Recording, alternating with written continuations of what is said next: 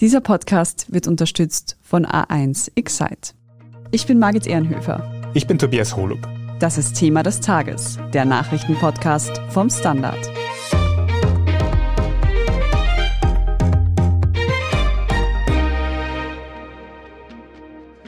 Es ist heiß. Bis auf 36 Grad sollen die Temperaturen schon Mitte dieser Woche ansteigen. Und das wird nicht die einzige Hitzewelle sein, die wir diesen Sommer zu spüren bekommen. Und darunter leiden nicht nur wir, sondern auch die Umwelt. Wir sprechen heute darüber, welche Auswirkungen die andauernde Hitze hat. Wir fragen nach, wie sich unser Klima in Zukunft noch entwickeln könnte. Und wir geben Tipps, wie wir uns am besten vor den heißen Temperaturen schützen können. Tanja Traxler, du beobachtest für die Standard Wissenschaftsredaktion unter vielem anderen auch das Klima. Und da fällt uns gerade sicher allen auf, es ist Ende Juni und wir haben fast 36 Grad die Woche. Ist das eigentlich eine normale Temperatur in der Jahreszeit? Normal würde ich eigentlich nicht sagen. Mir selbst kommt das auch nicht normal vor. Aber es ist leider vermutlich das neue Normal, auf das wir uns einstellen müssen vor dem Hintergrund der langjährigen Beobachtungen, der langjährigen Temperaturdurchschnitte tanzen die jetzt gehäuften Hitzewellen aber auf jeden Fall schon sehr aus der Reihe. Und dass der vom Menschen verursachte Klimawandel für häufigere und stärkere Hitzewellen verantwortlich ist, darüber besteht in der Wissenschaft inzwischen auch überhaupt kein Zweifel mehr. Es gibt da seit vielen Jahren etliche Untersuchungen, die diesen Zusammenhang ganz zweifelsfrei belegen. Auch aktuell diese Woche eine Studie, über die wir dann, denke ich, ohnehin noch sprechen werden. Magst du uns vielleicht gleich mehr zu dieser Studie erzählen?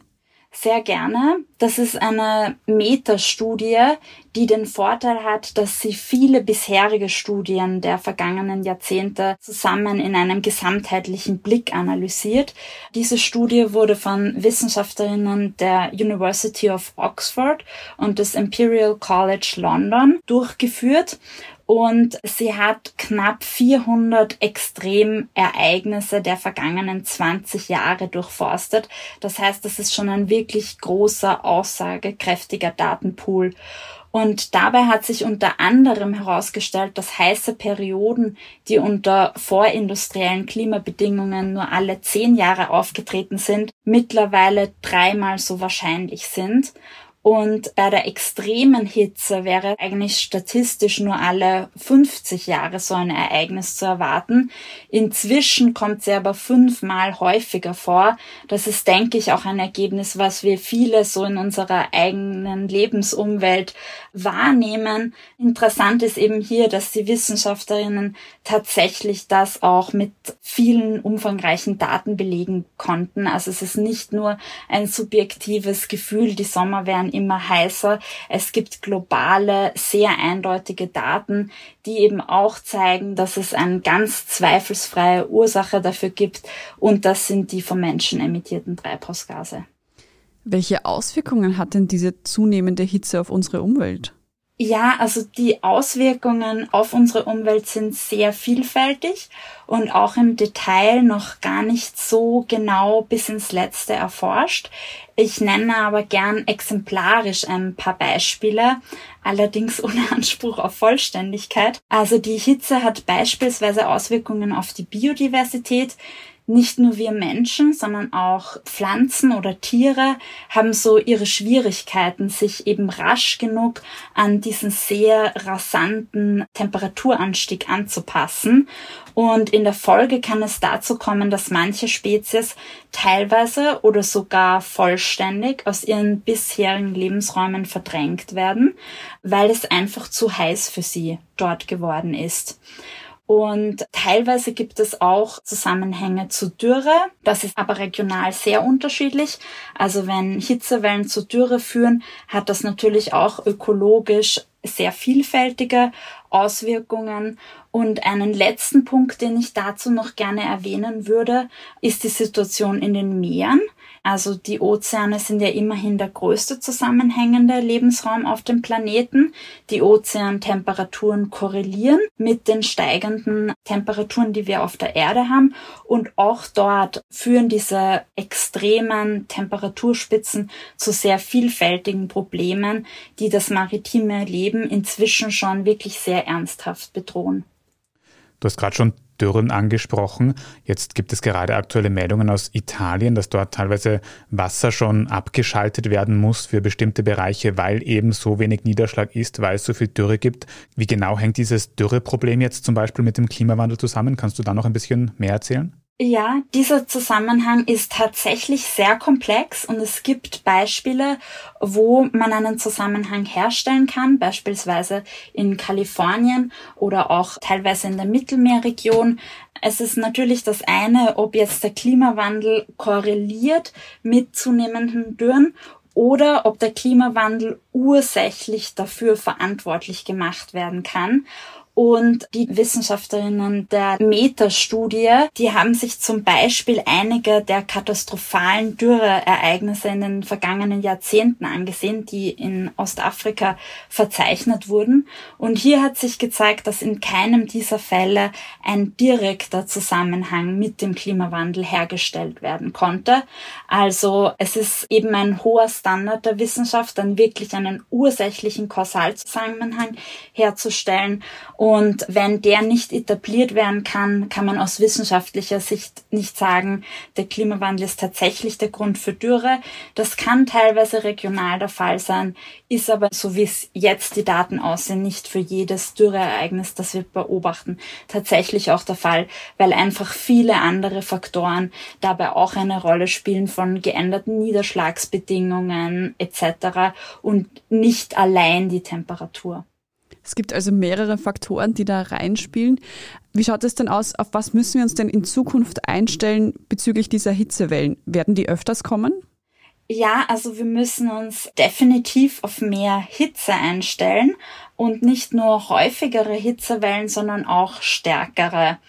Es gibt Berechnungen, wenn wir es tatsächlich schaffen würden, den Temperaturanstieg auf ein verträgliches Ausmaß zu beschränken. Also sehr bekannt ist ja dabei das zwei Grad Ziel, also die globale Erwärmung auf zwei Grad gemessen am vorindustriellen Zeitalter zu limitieren, dann wird's immer noch 14 Mal häufiger zu extremen Hitzewellen kommen als bisher im langjährigen Durchschnitt.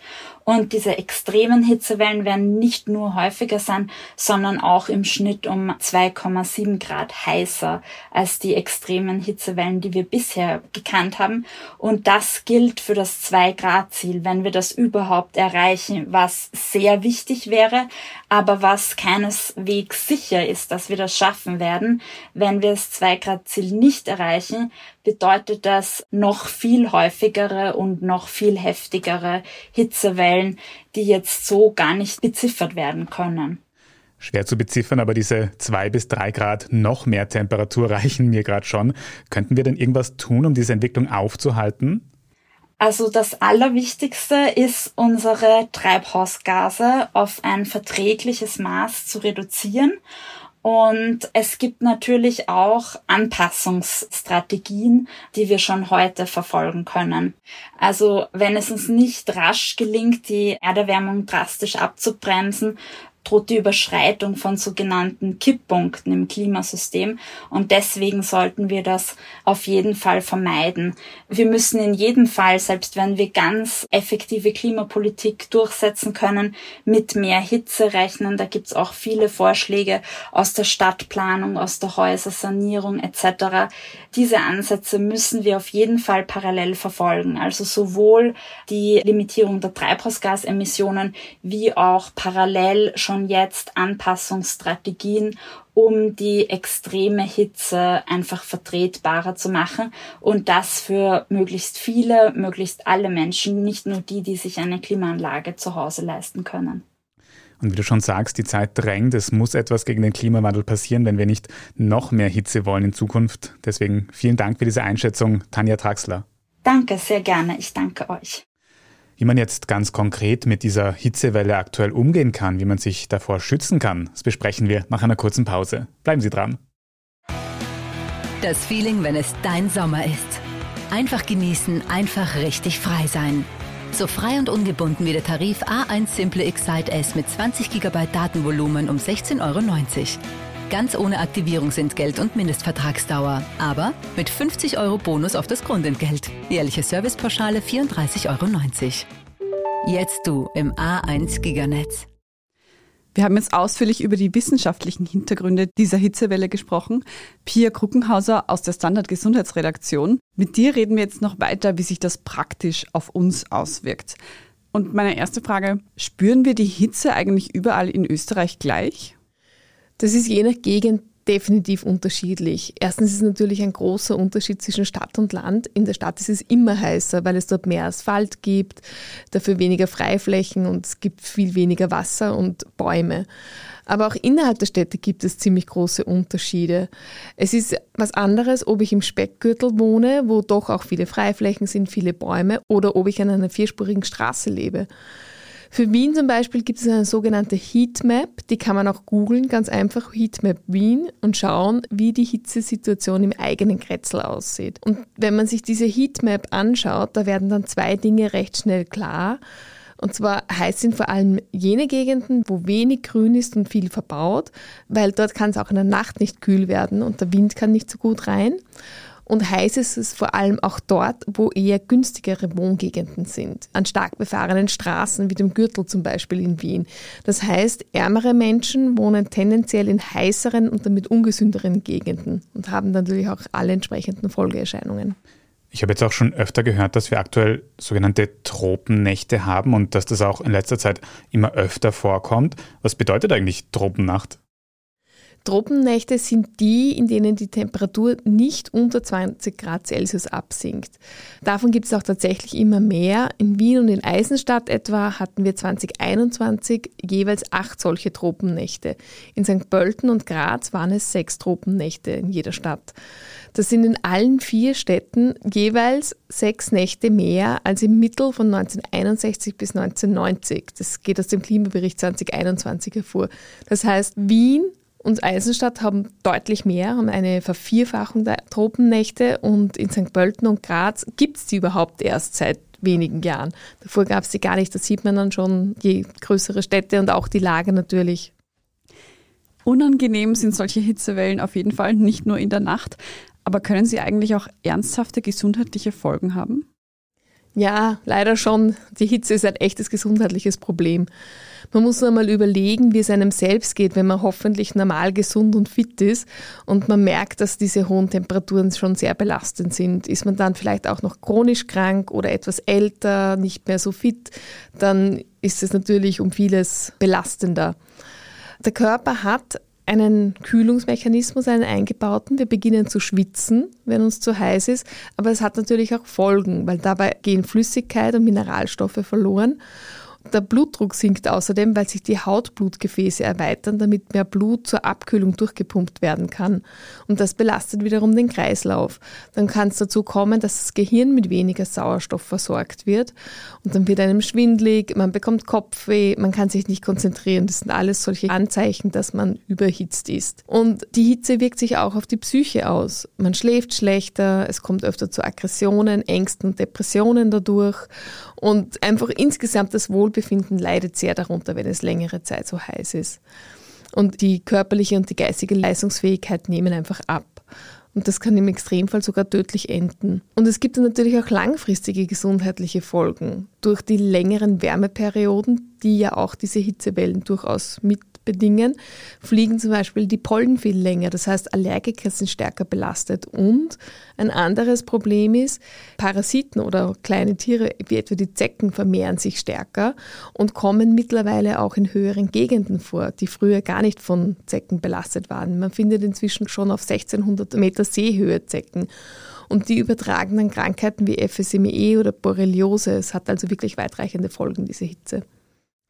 Pia, wie schütze ich mich denn jetzt am besten? Also nicht vor den Zecken, aber vor der Hitze allgemein? Also gegen die Hitze selbst kann man ja nicht viel unternehmen, aber man kann das eigene Verhalten adaptieren. Also als erstes ganz wichtig, man sollte Hektik und körperliche Anstrengung möglichst vermeiden. Dann gilt es natürlich ausreichend zu trinken und fettiges, schwerverdauliches Essen sollte man vermeiden. Auf Alkohol sollte man überhaupt verzichten. Ich meine, wir trinken schon gern mal einen Spritzer, wenn es draußen heiß ist, aber das sollte dann zumindest ein Sommerspritzer sein und nach zwei sollte man definitiv aufhören, weil das für den Organismus sehr anstrengend ist. Tagsüber sollte man sich möglichst nicht draußen aufhalten, vor allem nicht in der Mittagszeit. Das ist natürlich was anderes, wenn man im Freibad ist oder am See oder am Fluss. Also da schaut die Situation natürlich anders aus. Aber auch dort sollte man sich besser im Schatten aufhalten. Ist man trotzdem in der Mittagshitze in der Sonne, dann hilft eine Kopfbedeckung sehr gut. Und generell sollte man luftige, helle Kleidung tragen, durch die dann auch wirklich jeder Lufthauch durch kann. Du hast vorhin gesagt, Überhitzung führt dann schnell auch zu Kreislaufproblemen. Wie ist es denn mit Erste Hilfe leisten? Was kann ich denn tun, wenn ich merke, jemand hat Probleme durch die Hitze? Das allererste, was man tun soll, ist die betroffene Person aus der Sonne wegbringen und zwar so schnell wie möglich. Die dann flach hinlegen und die Beine hochlagern. Ist jemand halbwegs bei Sinnen, kann man auch den Oberkörper etwas hochlagern. Wenn möglich, sollte man die Person mit feuchten Tüchern kühlen, vor allem an Stirn und da hinten am Nacken ist es auch sehr gut und die Handgelenke. Und man soll ihnen Wasser zu trinken geben, wenn sie sich nicht erbrechen. Es kann natürlich auch ein gespritzter Apfelsaft oder ein anderes Elektrolytgetränk sein, aber keinesfalls Alkohol. Dann kann man natürlich auch, wenn die zur Hand sind, mit Kühlpacks kühlen. Das ist sehr effizient, aber die darf man bitte nie direkt auf die Haut legen, sondern immer ein Tuch dazwischen geben. Wir haben eh schon gesagt, die typischen Anzeichen sind Schwindel, Kopfschmerzen, Übelkeit, aber das kann auch bis zu Erbrechen gehen und im schlimmsten Fall sogar Bewusstlosigkeit. Vor allem in den letzten beiden Fällen muss man sofort ärztliche Hilfe rufen. Wenn jemand bewusstlos ist, dann unbedingt in die stabile Seitenlage bringen. Wenn es nicht zu Erbrechen oder Bewusstlosigkeit kommt, dann kann man schauen, ob sich die Anzeichen im Schatten mit Kühlung und Versorgung verbessern. Und dann kann man abwarten, bis die Person wieder fit ist. Die Person aber trotzdem bitte nie alleine lassen, weil es kann auch nach einer Viertelstunde noch mal schlechter werden. Man muss wirklich warten, bis sich die Person wieder fit fühlt. Sollte sich das doch verschlechtern oder erst im Schatten die Person zu erbrechen anfangen, dann auch bitte unbedingt ärztliche Hilfe holen. Pia, wir haben jetzt schon öfter angesprochen, wie wichtig Flüssigkeit ist an so heißen Tagen. Ich persönlich bin auch ein Freund von den ein bis zwei Spritzern, aber beim Wasser hört man ja immer, dass man zwei bis drei Liter pro Tag trinken soll. Ist das eigentlich irgendwie wissenschaftlich erwiesen? Wir reden von den Trinkmythen. Da heißt es immer eben diese zwei bis drei Liter pro Tag. Ich würde mal so sagen, das wird in etwa hinkommen, diese Menge. Bleiben wir jetzt einmal bei zwei Litern. Aber diese Vorgabe ist sehr individuell zu bewerten. Wo die genau herkommt, das weiß niemand. Es gibt so Ansätze, dass das eigentlich aus der Wasserindustrie kommt. Also es ist eine sehr willkürliche Zahl und der Bedarf ist auch wirklich individuell. Man darf nicht vergessen, wir nehmen ja auch über die Nahrung viel Flüssigkeit auf. Sei es durch Suppen, sei es durch Pasta, die in Wasser gekocht ist oder vor allem auch durch Obst und Gemüse, das ja oft zu 90 Prozent aus Wasser besteht. Und gerade im Sommer isst man ja davon eher mehr. Was auch zur Flüssigkeit zählt, sind auch zwei oder drei Tassen Kaffee, die der Großteil der Menschen zumindest täglich trinkt. Das heißt, all diese Vorgaben, die da so herumschwirren zum Thema Trinken, kann man befolgen, wenn man das Gefühl hat, das tut einem gut, aber man muss sich da nicht sklavisch dran halten. Man kann schon auch auf das eigene Durstgefühl hören, weil es heißt ja auch öfter, wenn man Durst hat, ist es schon zu spät. Das stimmt einfach nicht. Der Durst ist das Anzeichen des Körpers, hallo, gib mir Flüssigkeit. Wenn ich das dann befolge, dann passt das auch. Es gibt natürlich Menschen, die hören ihr Durstgefühl nicht mehr, weil sie im Stress sind oder sonst wie, aber prinzipiell ist der Durst ein sehr valides, gutes Zeichen. Und was trinkt man da am besten? Ist das nur Wasser? Trinken kann man Wasser mit oder ohne Kohlensäure, das ist völlig egal. Das, was einen erfrischt oder was einen besser tut. Ungesüßte Tees und dann schon auch mal einen gespritzten Apfelsaft oder ein Limo. Gerade in der Hitze tut ein bisschen Zucker oft gut. Ich würde nur den Großteil der Flüssigkeit mit ungezuckerten Getränken zu mir nehmen. In dem Fall nicht einmal, weil der Zucker so ungesund ist, aber man nimmt dann einfach ganz viele leere Kalorien zu sich, die ja den Insulinspiegel hochhalten. Das ist wieder Arbeit für den Körper.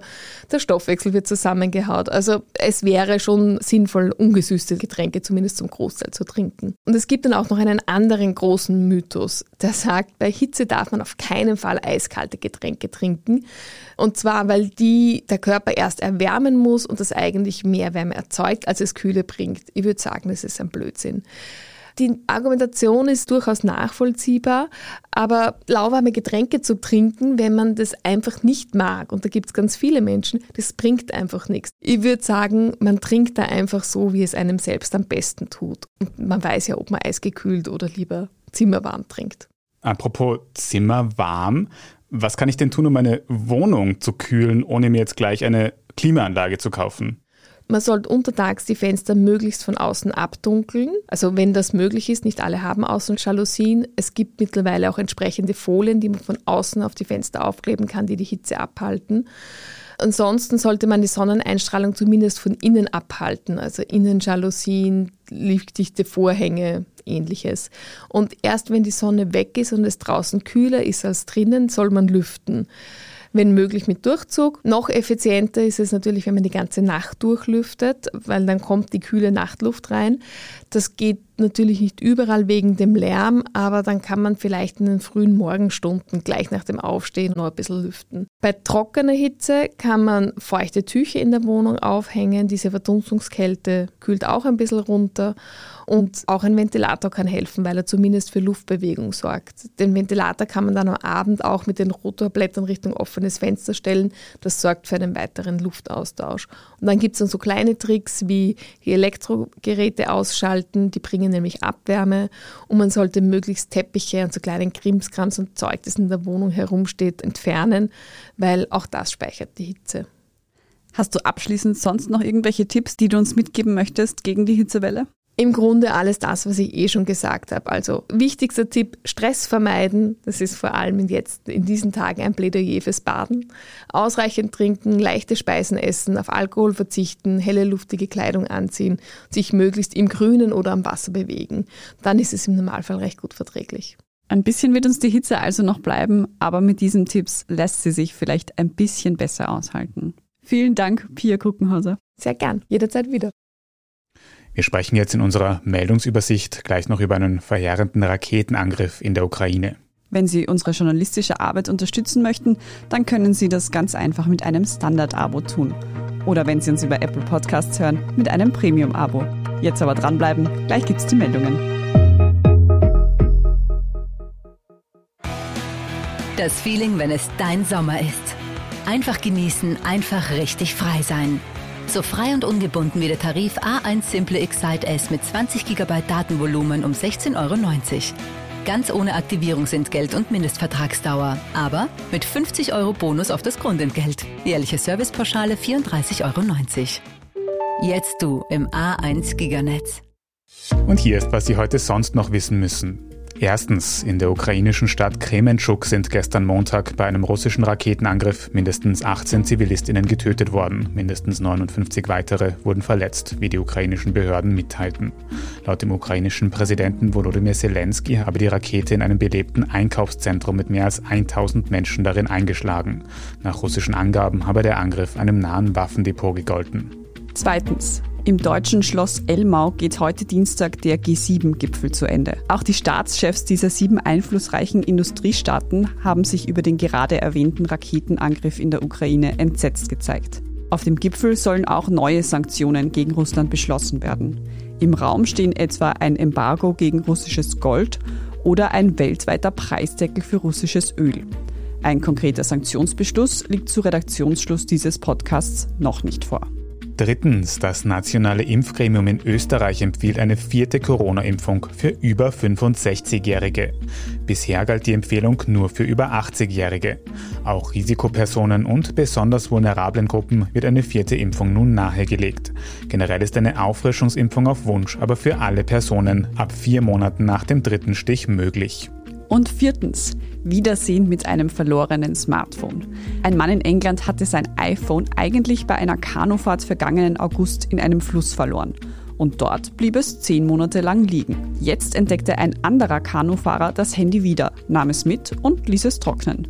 Überraschenderweise funktioniert das Gerät nach zehn Monaten im Wasser immer noch. Über darauf gespeicherte Fotos konnte der ursprüngliche Besitzer ausfindig gemacht werden und mit seinem verloren geglaubten iPhone wieder vereint werden. Dass das Handy so lange im Wasser überlebt hat, liegt vermutlich an der geringen Tiefe des Flusses und ist wohl eher ein glücklicher Zufall.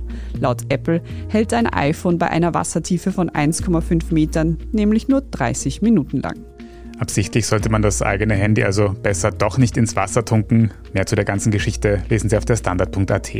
Dort finden Sie auch alles weitere zum aktuellen Weltgeschehen. Falls Sie Feedback haben, schicken Sie es uns gerne an podcast.derstandard.at. Und wenn Ihnen diese Folge von Thema des Tages gefallen hat, dann abonnieren Sie uns doch auf Ihrer liebsten Podcast-Plattform. Wenn Sie schon dabei sind, können Sie uns dann gerne auch eine gute Bewertung dort lassen. Ich bin Tobias Holub. Ich bin Margit Ehrenhöfer. Danke fürs Zuhören und bis zum nächsten Mal.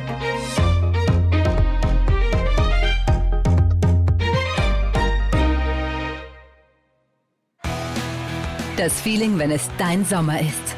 Einfach genießen, einfach richtig frei sein. So frei und ungebunden wie der Tarif A1 Simple Excite S mit 20 GB Datenvolumen um 16,90 Euro.